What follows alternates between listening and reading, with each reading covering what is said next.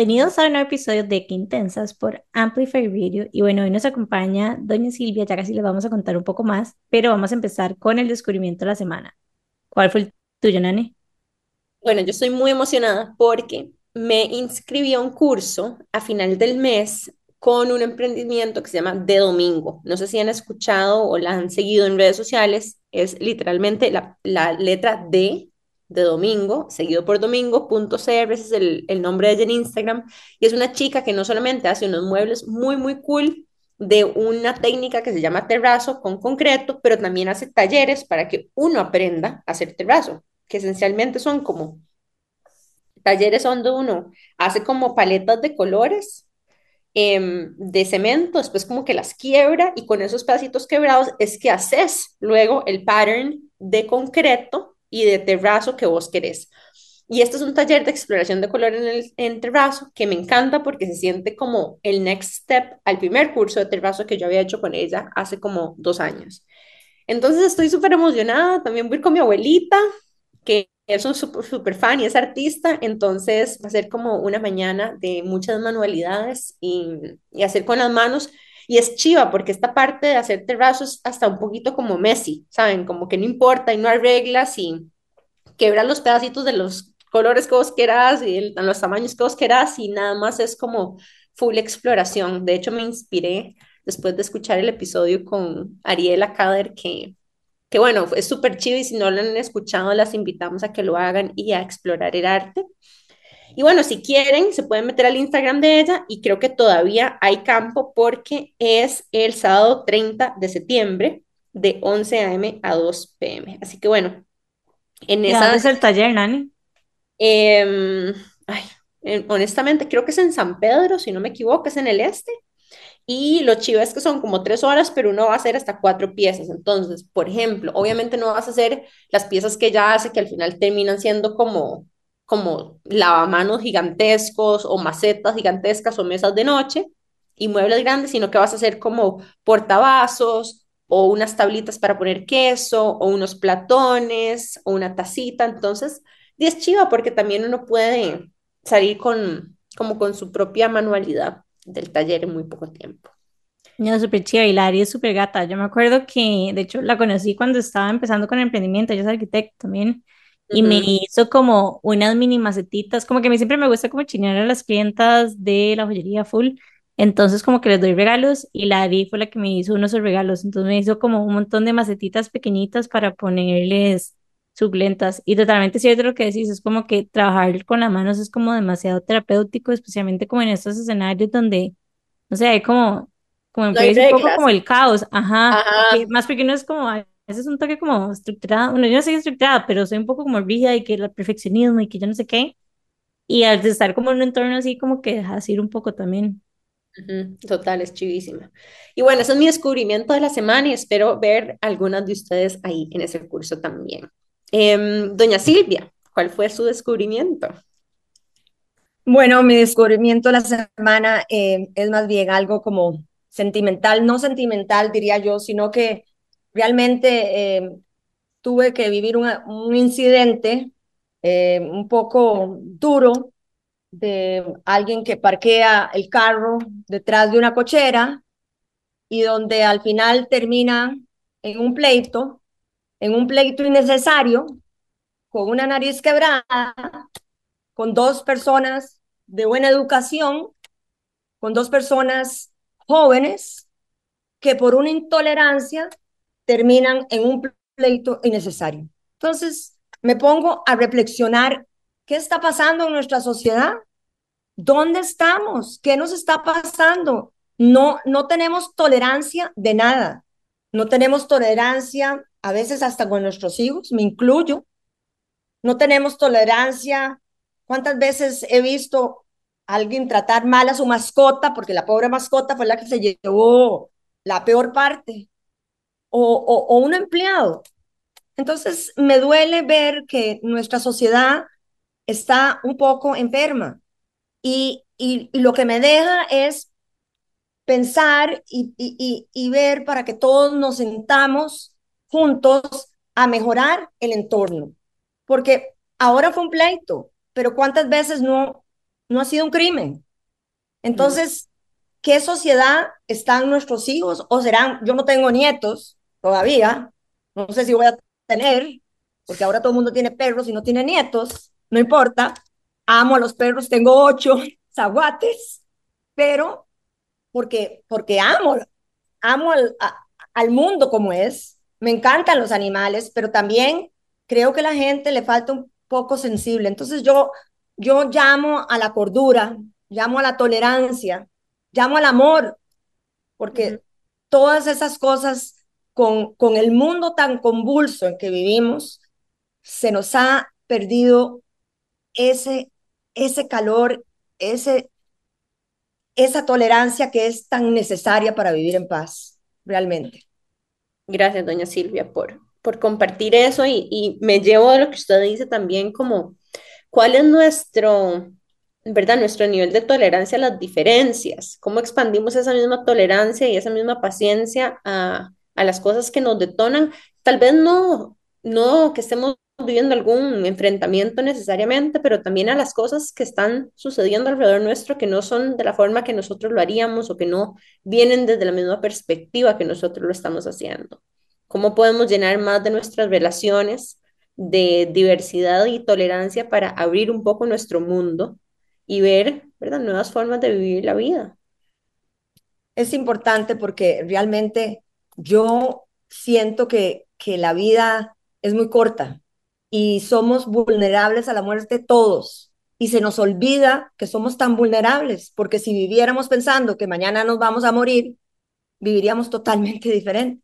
Entonces, ¿por qué no abrazar la oportunidad que estamos vivos, que somos buenos y, y, darnos más cariño y, y más apertura a que este mundo sea mejor y no sea tan violento? Sí, definitivamente hay como, no sé, siento como que a veces uno está como corriendo demasiado en general como en la vida y como que cuesta un poco como sentarse como a reflexionar como en general, como que todo es como overwhelming un poco y, y qué valioso a veces es como nada más como tomarse un tiempo para procesar las emociones, porque a veces simplemente como que nada más reflexionamos sin darnos cuenta, inclusive a veces como decimos cosas súper hirientes sin, sin querer y después uno no sabe ni cómo o sea, ni cómo quitar ese comentario, qué decir, o quiere retroceder el tiempo, ajá, literal. Y ya no se puede. Bueno, yo creo que también, sumando sobre lo que vos decís también, Jimé, yo creo que parte de, de, del consejo de la reflexión, doña Silvia, es, o sea, cómo más bien nos llenamos de coraje para también saber pedir perdón. Porque si no, por total. ejemplo, en este pleito afuera del parqueo, la persona hubiera dicho, no, la verdad es que sabes que, perdón, dice, parqué atravesado, tal vez no hubiera escalado de esa forma, ¿verdad? Entonces también se toma, yo creo que hay un, hay un, hay un coraje especial, hay un tipo de valentía especial que se necesita para saber también reconocer errores y pedir perdón. Pero sí. creo que, creo que igual hay como ciertas cosas que, digo, por lo menos hay como ciertas cosas que yo he dicho en algún momento que me encantaría nunca haber dicho. ¿Me explico? Uh -huh. Sí, o sea, sí. y ya hay como que eso no puedes, no puedes quitárselo a la persona. O sea, ya, ya pasó. Entonces, sí, sí, me encanta la reflexión, es como tomarnos nuestro tiempo para, y para procesar lo que estamos sintiendo y tener también como el coraje para pedir perdón. O es como, como cuando uno dice algo que no quiere decir, o le uh -huh. decís algo a un hijo que no le quieres decir, o dijiste algo feo, y, o a un padre. Yo que mis dos padres ya no los tengo, ¿cuántas veces le respondí mal a mamá? Que hoy día digo, hey, no era necesario, no, no era necesario y, y, se hizo. Entonces son esas cosas que uno debería pensar más, pero yo creo que también es, es toda la presión de, de todo lo que uno está haciendo durante el día, de los problemas, de, de, del mundo que ya no es tan easy going, ¿verdad? Digamos, digámoslo así, o sea, es, es, es una presión muchísimo más grande. Yo no tengo redes sociales, yo no oigo, pero sé que ustedes, los jóvenes y, la, y mucha gente de mi edad, todos van por redes sociales y los cuantos likes y toda la cosa. Y la verdad es que e, eso influye muchísimo también eh, el estado de, de cada persona. Entonces, estamos viviendo un mundo totalmente diferente. De hecho, algo que lo que estás diciendo como que me hace pensar en lo diferente, o sea, lo diferente que me comporto yo cuando voy tarde para un lugar, cuando voy a buen tiempo. Es como que cuando voy tarde y tengo una reunión o alguien me está esperando, pues soy una así, psicópata, un toque. Y cuando voy con paz y tranquilidad es como todo bien. Y ya, o, O sea, como que no me altera, le doy campo a todo el mundo. Campo, dando Exacto. campo en el carro Soy súper friendly, pero cuando voy así, voy demasiado tarde, voy tan estresada por llegar tarde y todo lo demás que, que no le doy campo a nadie. No es como que me pongo a pelear, pero no me pongo a pelear contra los otros carros ni nada así, pero no, no doy campo y como que me pongo todo así y es como Como, como con visión de túnel. total, literal, literal, literal. Total. Bueno, ¿y cuál fue tu descubrimiento, Jimé? Bueno, mi descubrimiento es que fui a almorzar con una amiga y yo no sabía que Lille de France tiene como un almuerzo ejecutivo y está espectacular. O sea, como que no te, vamos a ver, cuando te sentas no es como que te dan ese menú, sino que tenés como que pedirlo, pero me pareció que estaba increíblemente rico. Era como, bueno, lo que yo me comí, sí, demasiado. Era como un tuna tartar, que es como el- con atún más fresco que he comido como en mi vida, y cómo se llama, y un salmón en salsa limón que está demasiado rico. Entonces, como que no sé, highly recommended, Creo que es como, como, como con copita de vino y todo. No, no, es como bebida normal, pero como que, no sé, me pareció épico y no sabía que existía, y es de 12 a 3 creo el horario, y tienen que pedir el menú, Me gusta. Para chinearse un día en un almuerzo ejecutivo. sí, totalmente. Mm. Y yo creo que de hecho tiene un almuerzo ejecutivo como normal y uno que es como mil colones más y Ajá, una copa de vino o alguna cosa y así. postre, como que puedes escoger entre Ah, el dúo y el postre, pero en realidad las porciones me parece que están como súper bien, digamos. Pero sí, vos puedes escoger si querés. El del dúo creo que estaba como 13 mil y el otro estaba como 14 mil con postre. Pero, pero sí, o sea, de verdad que está está súper rico. I like, I like. Y bueno, para contarles un poquitito de quién nos acompaña hoy, Doña Silvia es la mamá de un amigo muy querido mío, pero fue muy fácil para nosotros identificarla a ella como una candidata perfecta para este espacio, porque Doña Silvia, aparte de ser mamá, ¿verdad? De, digamos, muy dedicada y súper deportista toda la vida, es una mujer luchadora que ahora nos va a contar su historia de cómo sus adversidades o las que enfrentó desde pequeña la han hecho la mujer fuerte que soy, pero también ha, tal vez, ¿cómo lo pongo? Una, un propósito y una misión muy importante de empoderar a otras mujeres específicamente en el, en el ámbito del deporte. Ha hablado en seminarios de Panam Sports, promoviendo a que un grupo de mujeres tomen roles de liderazgo y que se apunten para roles de alto rendimiento en el deporte, cómo quitarse los miedos. También fungió como secretaria del Comité Olímpico durante 12 años en el movimiento olímpico. Ocupó el primer puesto como mujer y el segundo puesto más importante en el deporte de Costa Rica al presidir la Comisión Mujer y Deporte de Costa Rica, además de hacer lo mismo en la, Confederación Panamericana de Deportes Panam Sport. Todo esto que la llevó a ganar un premio mundial de parte de la ONU precisamente por todo ese esfuerzo empoderando mujeres. Así que bueno, mucha de esta historia más vamos a conocer de doña Silvia. Hoy ya la van a, conocer más, pero sin antes de irnos a un corto comercial, bienvenida doña Silvia, a Qué Intensas. Gracias, estoy feliz de estar con ustedes. La verdad es que ah, siempre me han dicho que yo soy bien intensa y, y, y vivo intensamente esta vida porque la verdad es que es un regalo de Dios y vivir la vida hay que vivirla intensamente para vivirla de verdad. Bueno, y nosotras nos encanta justamente eh, contar y darle plataforma a mujeres que han tenido historias tan inspiradoras como las suyas, así que nos vamos a ir a un súper breve corte comercial y en unos minutos volvemos con más de la historia de doña Silvia González aquí por Qué Intensas en Amplify Radio. Ya volvemos. Qué intensidad. Estamos de regreso con más de Qué Intensas por Amplify Radio y hoy nos acompaña doña Silvia. Y me encantaría preguntarte un poco como de tu historia, de tu niñez y por qué te empezaste a interesar en el deporte. Bueno, este, mi niñez fue una niñez muy dura. Cuando yo nací, nací asmática, según cuenta mi madre. Y desde pequeña padecí de asma. En aquel entonces no habían medicamentos buenos, es, la, el asma se controlaba muy con, cosas muy obsoletas ahora y, y la verdad es que yo eh, iba, fui a la escuela siempre como una chiquita normal, pero yo me acuerdo que mi mamá me tenía que recoger de los 360 días, me recogía 200 días en la escuela porque siempre me daban ataques de asma, porque tenía que ir a la casa, porque tenía un tanque de oxígeno. Y desde que me acuerdo, existaba ese tanque de oxígeno en mi cuarto. Entonces yo a mí me gustaba practicar deporte y yo jugaba en la escuela, pero cada vez que jugaba me daba asma. Y así transcurrió mi vida los primeros 12 años, hasta que cuando cumplí 12 años me dio una crisis muy fuerte. Y ya a los 12 años acababan de abrir el hospital de niños, creo que como hacía 5 años, una cosa así. Estuve internada como dos días y los médicos le dijeron a mis padres que si, si existía la posibilidad de sacarme afuera, porque Costa Rica tiene mucho ácaro y la humedad y todo eso lo que provocan los ataques de asma.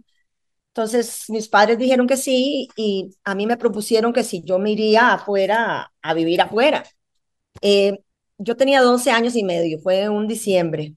Y entonces este, eh, lo cuadramos y nos fuimos para Nueva York porque eh, estaba el vecino nuestro estaba de embajador entre las Naciones Unidas, don Luis Dobles. Entonces, mami, como lo conocía muy bien, le dijo, buscame una escuela donde puedo dejar a Silvia. La cosa es que me fue a dejar mi mamá y me dejaron en un colegio interna de monjas y yo tenía 12 años y en ese momento pesaba 55 libras. Era una cosita chiquitita así, porque no comía, porque las medicinas que me daban me quitaban las ganas de comer. Entonces, para mí al principio era qué alegría, yo estoy aquí como Devil with Angels, ¿verdad? Y, y para mí fue toda una experiencia porque yo me tuve que desenvolver en un ambiente donde yo no hablaba inglés, en un ambiente sola, pero se me abrió la oportunidad de comenzar a hacer deporte. Entonces ahí cambió mi vida. Estaba pensando en vamos a ver, cuando uno está pequeñito, como que la mayoría de las actividades como para ser parte de una comunidad involucran como movimiento y correr y jugar, exacto, es como full juego y full todo, entonces también como le decís a una chiquita como, no, quédate ahí sentada, vos no puedes ser parte de esa comunidad, o sea, más allá de solamente como no puedes hacer ejercicio, también te estaba como privando un poco como de conectar con, y con tu entorno. Social, total. Total.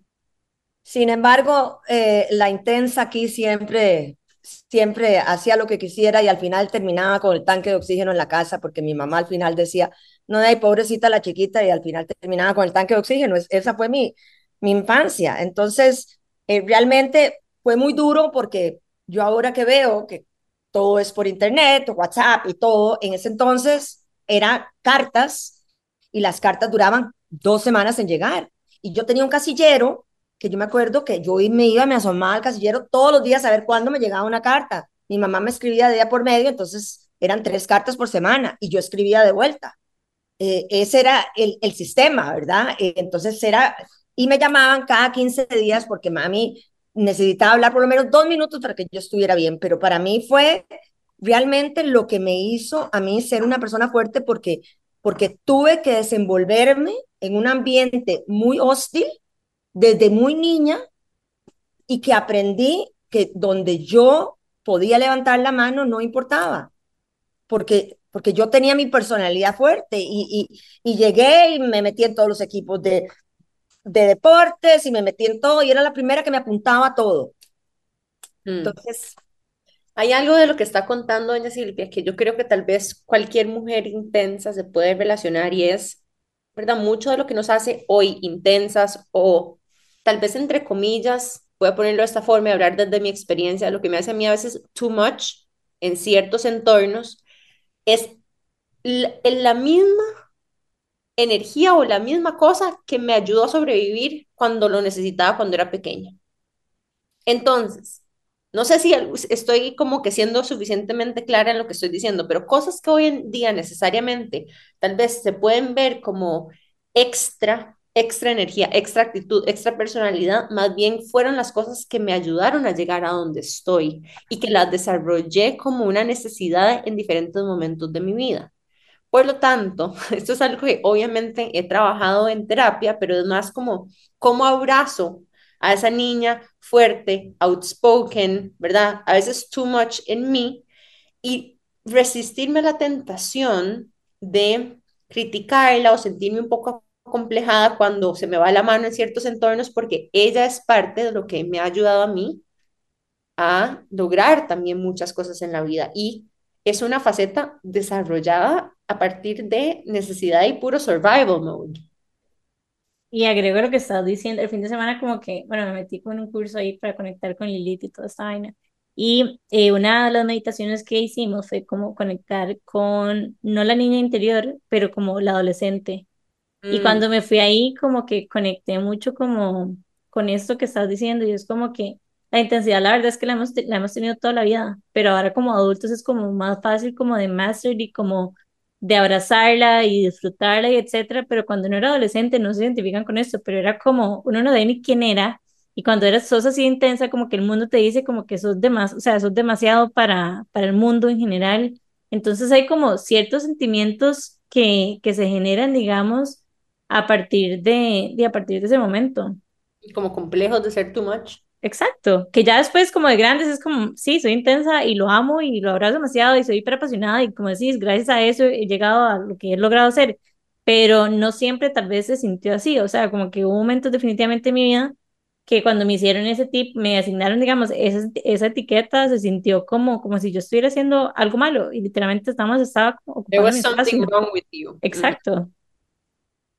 Es, es, es complicado tener esas ex- experiencias, pero creo que son las bases de lo que nos hace a nosotros. Todo lo que hemos vivido, todo lo que hemos pasado, todas esas etapas difíciles que uno tiene que, que realmente enfrentar, es lo que nos va cambiando y lo que nos va moldeando. El, el, el problema es cuando uno se retrae, el problema es cuando yo siempre que iba a dar los foros de las mujeres, siempre les decía, ¿por qué no levantan la mano? Ah, porque nos da miedo. ¿Miedo a qué? Eh, y si nos ven feo, ¿y qué es ver feo? Día no sé, es que, es que alguien me, me hace mala cara, entonces me inhibo, me cohibo.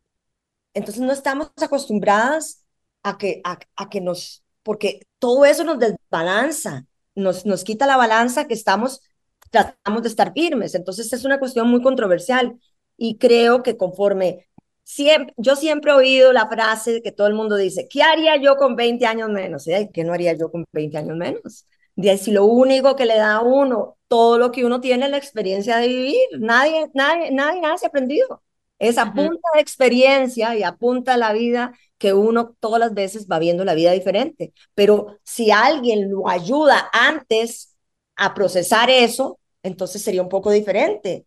Yo creo Mm. que deberíamos, eh, no sé, eh, nunca tuvimos cursos como de empoderamiento de la mujer siempre, y más en este país que vivimos con el machismo encima. Yo, que viví en Estados Unidos, entonces también me hizo crecer diferente. Yo llegué aquí y como que la mujer no puede hacer esto. De, de no, está mal visto. ¿Y cómo que está mal visto? O sea, yo cuando viví en Nueva York agarraba una bicicleta. Cuando llegué aquí tenía 16 años, quise agarrar una bicicleta y me dijeron está loca. Porque una mujer, ¿cómo se va a mojantar una vez una mujer en bicicleta? En ese entonces no había, ah, las mujeres ciclistas eran mínimas. Ajá. ¿verdad? Entonces, o sea, eh, ¿cuándo empezó el deporte en Costa Rica? Hace 40 años, una cosa así, pero antes, eh, vean lo que decía Shirley Cruz, se cortó el pelo y se puso una camiseta para ir a jugar fútbol porque cuando la vieron de mujer no podía jugar fútbol. Entonces, hay fotos de Shirley Cruz cuando se cortó el pelo, se puso una camisetilla para que la dejaran jugar fútbol, Para hacerse pasar por hombre. para hacerse pasar por, por hombre. Definitivamente siento que a veces perdemos como la perspectiva como de todos los privilegios, por decirlo de alguna manera, que tenemos ahora, como que uno siente que estas cosas desde hace rato todo el mundo lo tiene y es impresionante lo que decís, o sea, una bici.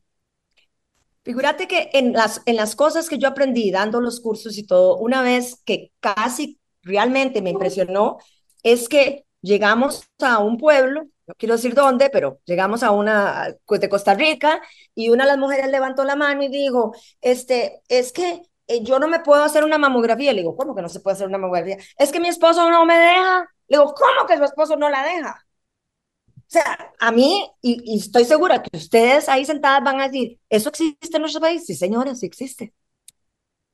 Wow, qué increíble. Quiero Sí. rescatar algo que usted dijo antes, doña Silvia, que me parece muy importante, y es em, tal vez como que todos estos miedos de que usted hablaba de esas mujeres de levantar la mano, de apuntarse, de etcétera, y que lo, nos desbalanza, decía usted.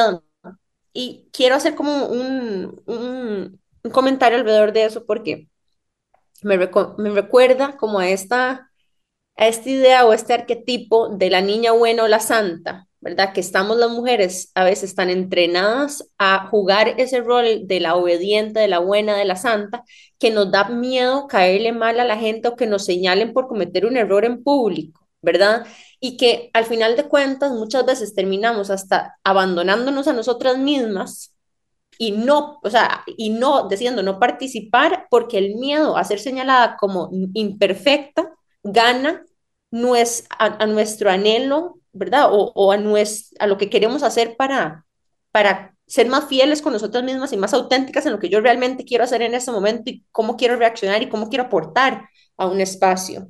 Em, y, y, yo creo que eso es importante, ¿verdad? Conforme va pasando el tiempo, ir perdiéndole ese miedo a, la, a una etiqueta, digamos, por decir, no tan positiva, pero que quién te la está poniendo y para qué y qué importa. Y si te dicen que hablas feo y si te dicen que no tienes razón y si te dicen que no te parece, ¿verdad?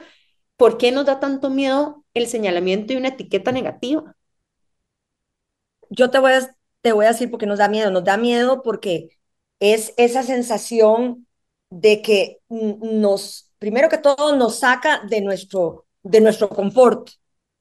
Entonces ya al estar fuera de nuestro confort, ya entramos en un cierto pánico, ya entramos en una cierta adrenalina, ya entramos en, en algo un poco diferente, que para mí también lo que, lo que yo predije mucho tiempo y le digo a las mujeres es que el deporte en sí también te quita esos miedos. ¿Por qué? porque la mayoría de las veces te dicen, no, pues, ¿cómo va a hacer usted una carrera de 10 kilómetros? O muchas, mucha gente, eh, eh, mujeres que se meten a hacer deporte y van y le dicen al marido, yo voy a correr, ¿qué vas a correr? Nada, vos, ¿cómo vas a correr? Ah, voy a terminar. Y ya después, ya se vuelve una cuestión familiar. La mamá, chiquito, fue a apoyar a la mamá. Y eso te da una, un, un espíritu de que yo puedo, de que yo, yo lo quiero, yo lo, yo lo logré. Entonces eso es importantísimo. Es importantísimo. Yo creo que el deporte es una manera de empoderar a las mujeres. Una mujer que, que ha hecho deporte o que no como deporte tal, sino que adquiere esa meta, que termina, se pone una meta y la hace, ya saca pecho, ya dice, yo, yo puedo. Y son esas cosas que nos han inculcado desde pequeñitas, que es el yo no puedo. De hecho, el fin de semana me volví a leer este libro que se llama Atomic Habits, que es increíble, si no se lo han leído, de verdad, lo recomiendo, así, pero, recomendado. Y hablaba mucho de eso, como que detrás de los hábitos también había como muchas creencias, y es como vos podés cambiar esas creencias sobre vos mismo y generar confianza, o sea, generar confianza en vos mismo a la hora de que vos empezás como a lograr ciertos objetivos y crear como esos pequeños hábitos que te llevan, digamos, a esa meta.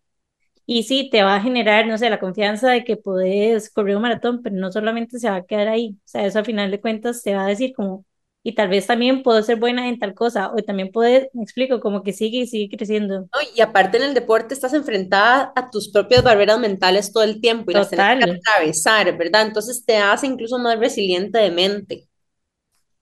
Es como, es como el hablar en público. Yo cuando, cuando comencé esto, me costó pero lo, lo más importante cuando di estos cursos fue eh, que tuve que enseñarles a muchas de esas mujeres a hablar en público. Y fue todo un dilema, aquello yo no puedo, otra lloraba, otra eso. Y como les dije, no es, no es hablar en público, es contar tu historia. Es, si ustedes quieren, porque cualquiera puede llegar y bla, bla, bla, bla, y todo el mundo se duerme.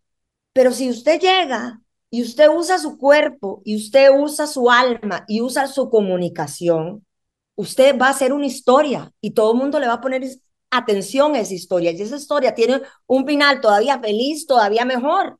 Porque si yo logro correr una carrera y mi hija, que tal vez ha crecido en un entorno un poco de que los chiquillos le hacen bullying y usted qué, y esto y, mi mamá pudo, yo también voy a poder.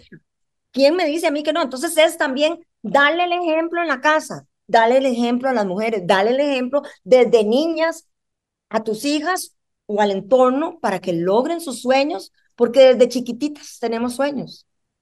Y es solamente creyéndonos que lo podemos hacer que lo vamos a lograr.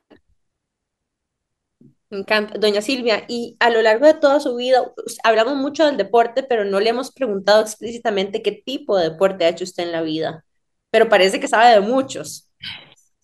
Bueno, me, me empecé como patinadora. En aquel entonces no había, los patines eran pocos aquí, pero empecé como patinadora y, y corrí distancias en patines antes que hubiera el patinódromo, corríamos en las calles, no había tanto carro en ese entonces. Y después de patinadora, eh, pues siempre me gustó el ciclismo. Después de patinadora, eh, me volví triatleta. En aquel entonces, estamos hablando en los años 90, principios de, a finales de los 80, principios de los 90, donde el triatlón aquí en Costa Rica, la, la, única, la única mujer que hacía triatlón era una señora que ya este, está, no está en vida con nosotros, este, se llamaba Gina Polini, y yo cuando vi a Gina Polini haciendo triatlón dije, yo quiero hacer eso también. Entonces, eh, poco a poco se fueron sumando mujeres. Hoy día vas a un triatlón y la mitad son mujeres y la mitad son hombres. Pero en aquel entonces eran tal vez 40 hombres y dos o tres mujeres. Y, y sin embargo, tuve el apoyo de quien fue mi esposo, tuve el apoyo de amigos y, y, decidí realmente dedicarme al triatlón, que fue, eh, al principio fue medio recreativo, ya después me fui a competir afuera y ya era una cuestión de todos los días porque entrenábamos seis horas, una cosa así. Antes era caballo, ahora es más como pausado la cosa, pero antes hacíamos unas locuras, no sé, agarrábamos la bicicleta y nos íbamos para Punta Arenas y dejábamos la bicicleta y salíamos a correr. Una locura lo que hacíamos. Pero bueno, y después ya de la, de, del triatlón pasé a, quería correr maratón, entonces ya había que solo correr porque no daba tiempo de hacer todo, entonces corrí, he corrido 10 maratones, que me encantó porque el ambiente de correr es divino, y hoy día cuando veo toda esa gente corriendo eh, en esos grupos donde se dan asistencia, donde se hacen los fondos y todo, es, es, es impresionante lo que se siente estar ahí. Y en todas las competencias también siempre decía lo mismo que dice todo el mundo, ¿qué diablos estoy haciendo aquí? Porque el pitazo es un dolor del alma, de la cabeza a los pies, porque es, una cosa como que entre los nervios y el que yo puedo y el que no puedo y, y, cuál va a ser el outcome de esto es terrible, ¿verdad? Pero eh, el, el deporte es el que lo vive, es una pasión espectacular, es algo, es una forma de vida. Yo insto a todas las mamás que, que a los hijos los metan a hacer deporte. Ojalá, si llegan a ser competitivos, bien, y si no, eventualmente lo van a seguir. Es una forma de vida. Es una forma de vida buena, eh, es una forma de vida sana, eh, es una forma de vida sacrificada también, porque yo tuve una hija que fue gimnasta y cuando me dijo que quería ser gimnasta, yo, pero ¿por qué gimnasia?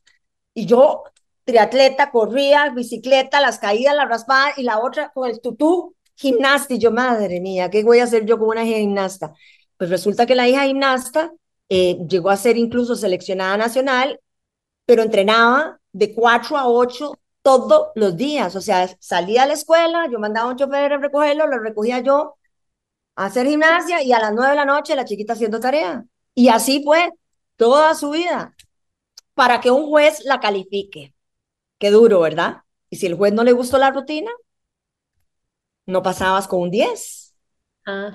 son cosas muy duras. el deporte es muy sacrificado y muy duro. Eh, algo puede salir más en una competencia. Yo veo eh, los nadadores, eh, los eh, los este, taekwondistas, algo en un momento no se dio y ahí se fue el esfuerzo y la dedicación de mucho tiempo, pero sin embargo queda esa satisfacción, porque aquel que es deportista para mí lleva una bandera de más en la mano, porque es una forma de disciplina consigo misma y es una forma de aceptar el dolor y es una forma de vencer el dolor y la vida nadie ha dicho que es color de rosas.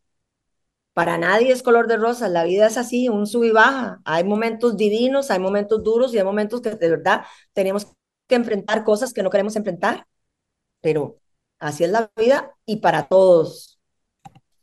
Me encanta todo lo que estás diciendo, especialmente esto del cierre y el dolor, porque a veces queremos como evitar esa parte de nuestras vidas, pero esta parte de nuestras vidas como los momentos felices y hay como que aprender a, vivir con, hacerlo con la mejor manera, literal, y con las herramientas que nos ayuden a llevarlo, pero, pero sí, me linda reflexión. Pero bueno, vamos a ir rápidamente a un corte comercial y ya casi estamos de regreso con más de que intensas por Amplify Radio.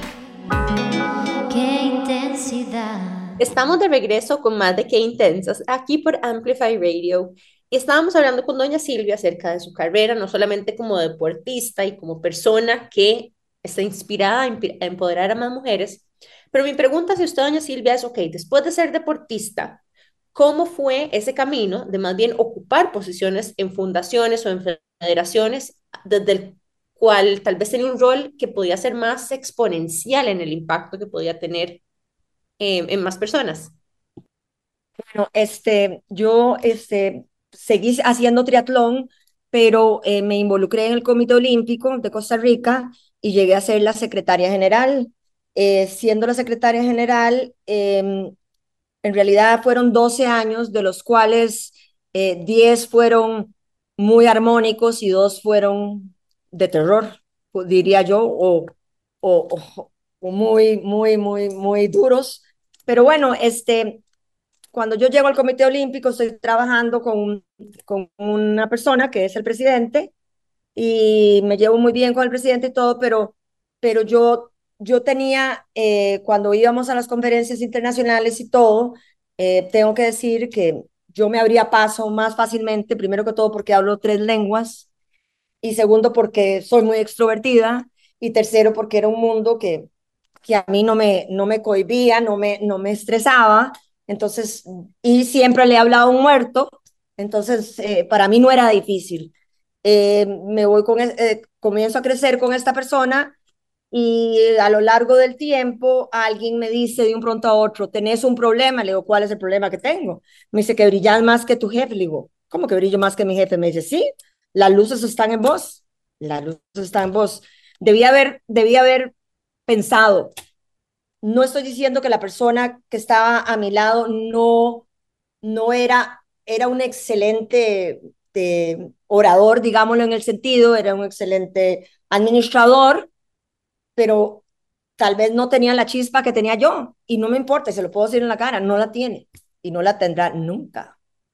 Entonces, eh, yo llegué incluso a tener un puesto internacional que él nunca logró pero cuando, cuando yo comienzo a hacer una amenaza, a esta hay que quitarla de alguna manera. Yo cometí un error tal vez de hablar algo donde no tenía suficientes pruebas, pero nada más levanté la mano y hablé con alguien. Nunca hice un escándalo, nunca hice nada, y eso causó que me enjuiciaran en una asamblea general donde los votos prácticamente estaban comprados y faltando un año para mi salida al Comité Olímpico, me hicieron echada. Echada de que se va. Yo oí esa sentencia y fue como,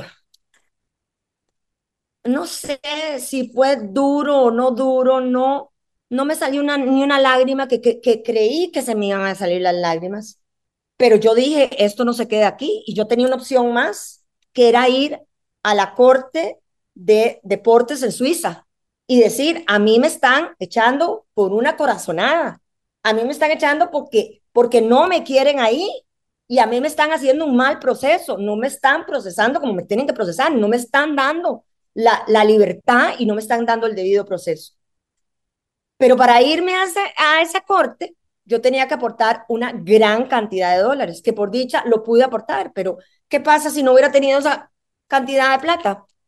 ahí estaría, juzgada, echada, y, y, nadie se hubiera enterado. Hoy día, ¿usted cree que esos señores le han dicho públicamente a la gente, la juzgamos mal, le tuvimos que devolver la plata que le costó el juicio a esta señora?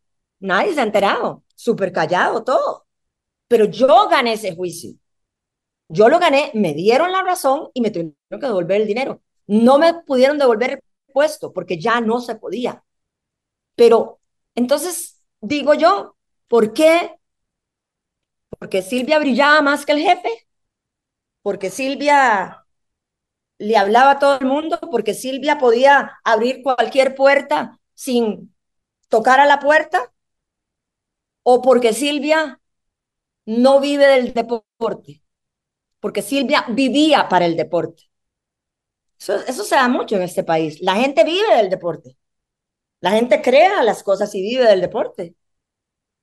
Yo nunca tomé un 5 de esa institución, más bien di a la institución. Y tengo atletas que yo ayudé personalmente porque no había dinero para, para, para ayudarlos. Entonces, cuando yo veo esas ingratitudes, a veces digo, quiero estar yo involucrada en eso, mejor hago yo algo mío propio una fundación donde yo pueda recolectar fondos internacionales que tengo como y tal vez darles oportunidades a esos montones de mujeres que las necesitan.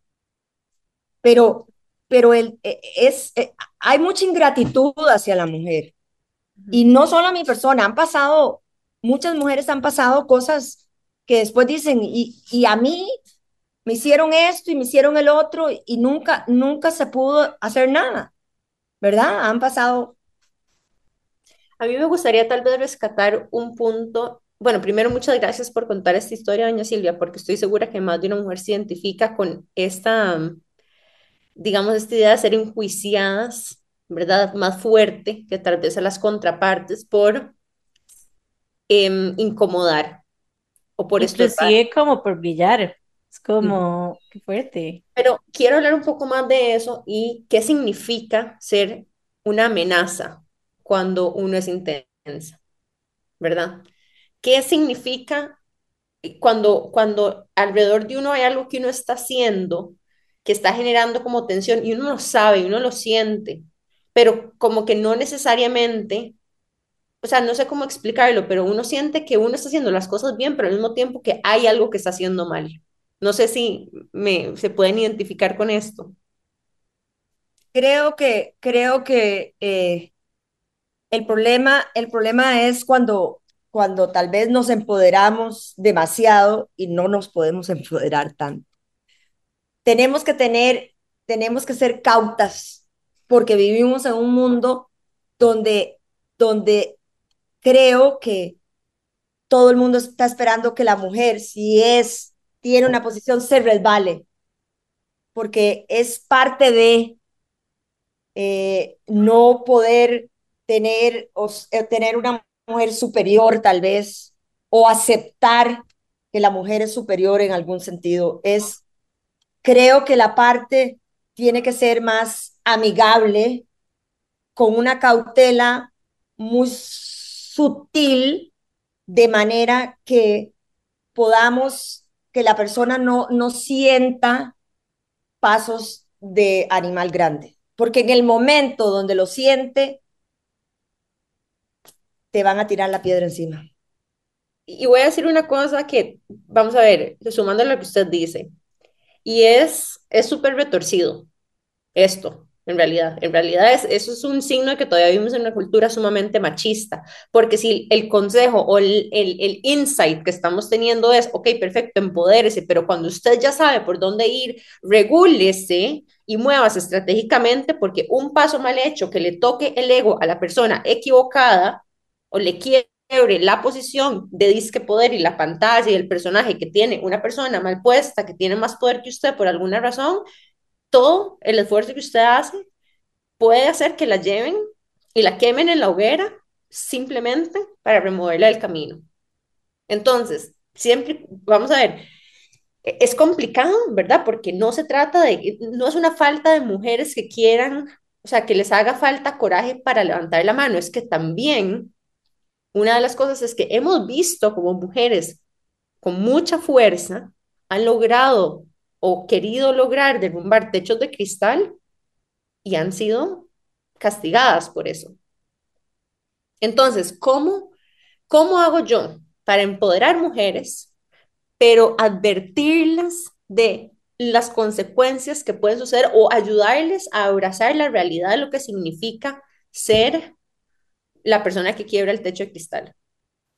Quiero agregar inclusive acá, y es como que fuimos quedas demasiado como para ser chiquitas buenas, y yo no sé si conectan con esto, pero es como que a veces cuando estoy siendo estratégica, como que me cuento la historia que tal vez soy como mala persona. Me explico, como que siento que tal vez estoy como que moviendo como ciertas fichas. Siento muy calculadora. Exacto. Y las mujeres no son calculadoras. Bueno, eso es lo que dicen la, la sociedad básicamente.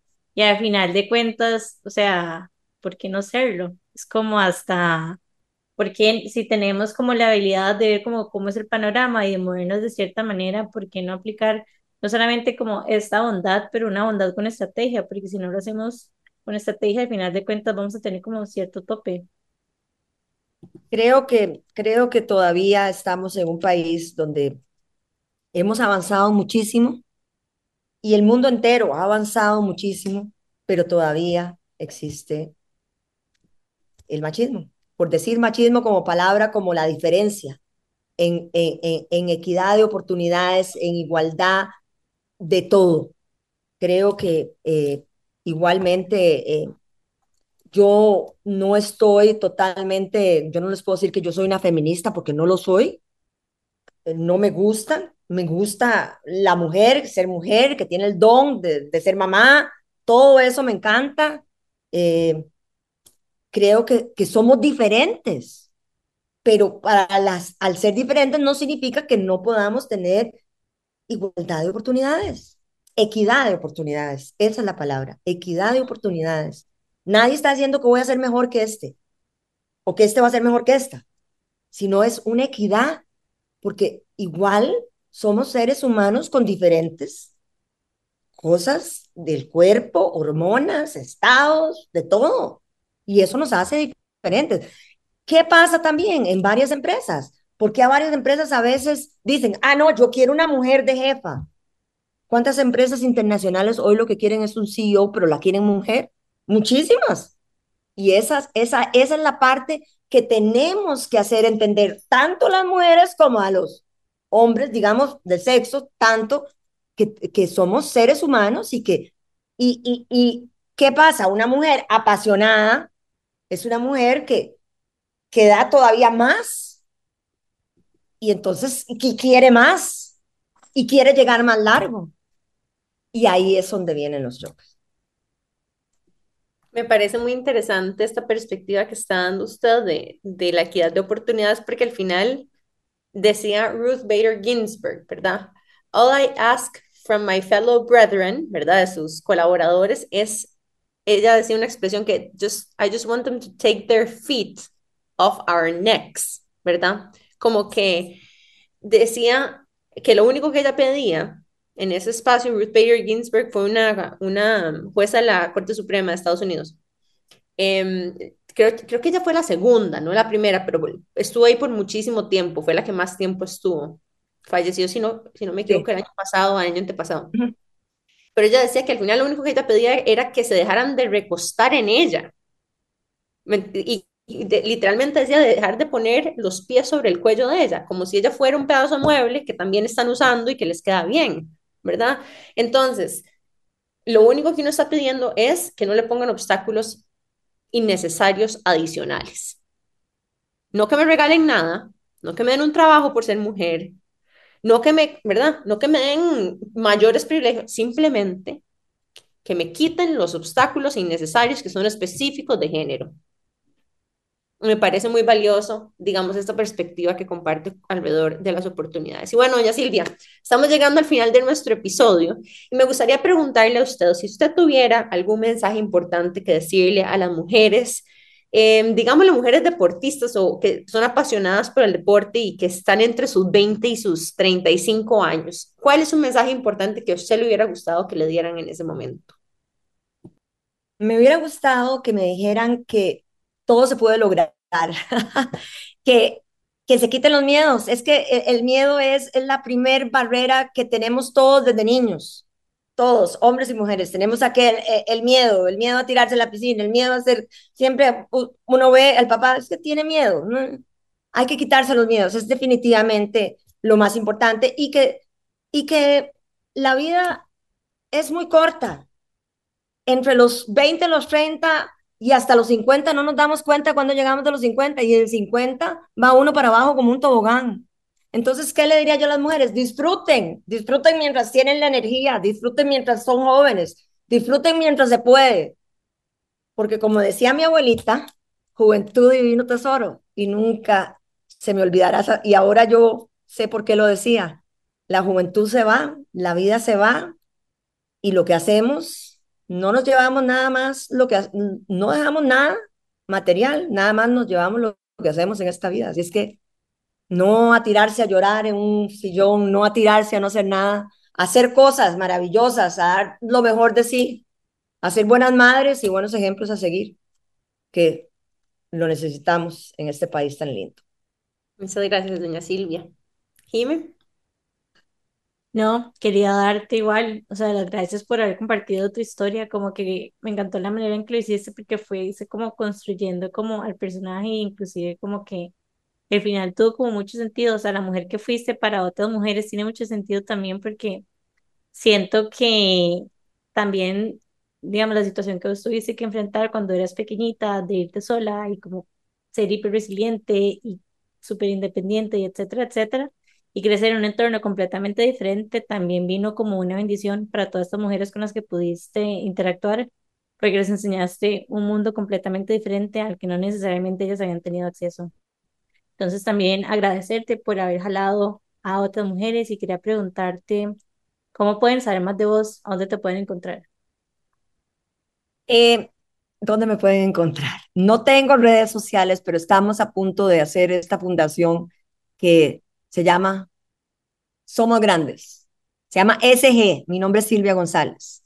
Y tenemos un logo que es Somos Grandes. Entonces, una vez que, que lo, lo tengamos así, eh, mi amiga Laura va a hacer la página. y, y ahí estamos. Claro, y nos avisan para contarle a más mujeres y que sepan que ustedes existen. Genial, sería maravilloso. Es un sueño que tenemos porque la verdad es que yo conversando con mis compañeras, eh, que todas también se fueron de la institución, fue como una limpia que hicieron, este, les dije tanto trabajo, tanto aprendizaje. Eh, me acuerdo que las primeras veces que íbamos a dar un curso, era caótico y después nos volvimos unas expertas, pero realmente expertas. Entonces, y veíamos que, que la gente en estos cursos, había gente que lloraba, había gente que se abrazaba, había gente que decía, ya no me va a poder volver a pasar tal cosa. Y cuando uno ve que estás ayudando y que de verdad lo que vos estás dando va a cambiar la vida de la gente, qué rico se siente, qué rico se siente. Entonces, yo creo que vamos, yo me quise alejar del deporte, pero creo que vamos con la Fundación SG. Muy bien, bueno, y aquí estaremos esperando el anuncio de cuando empiece para contarle a las personas que nos siguen.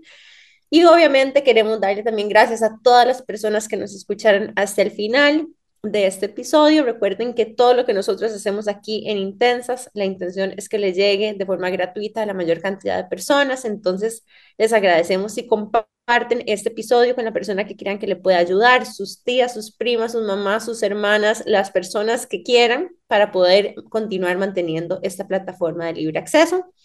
¿Y qué más, Jimé?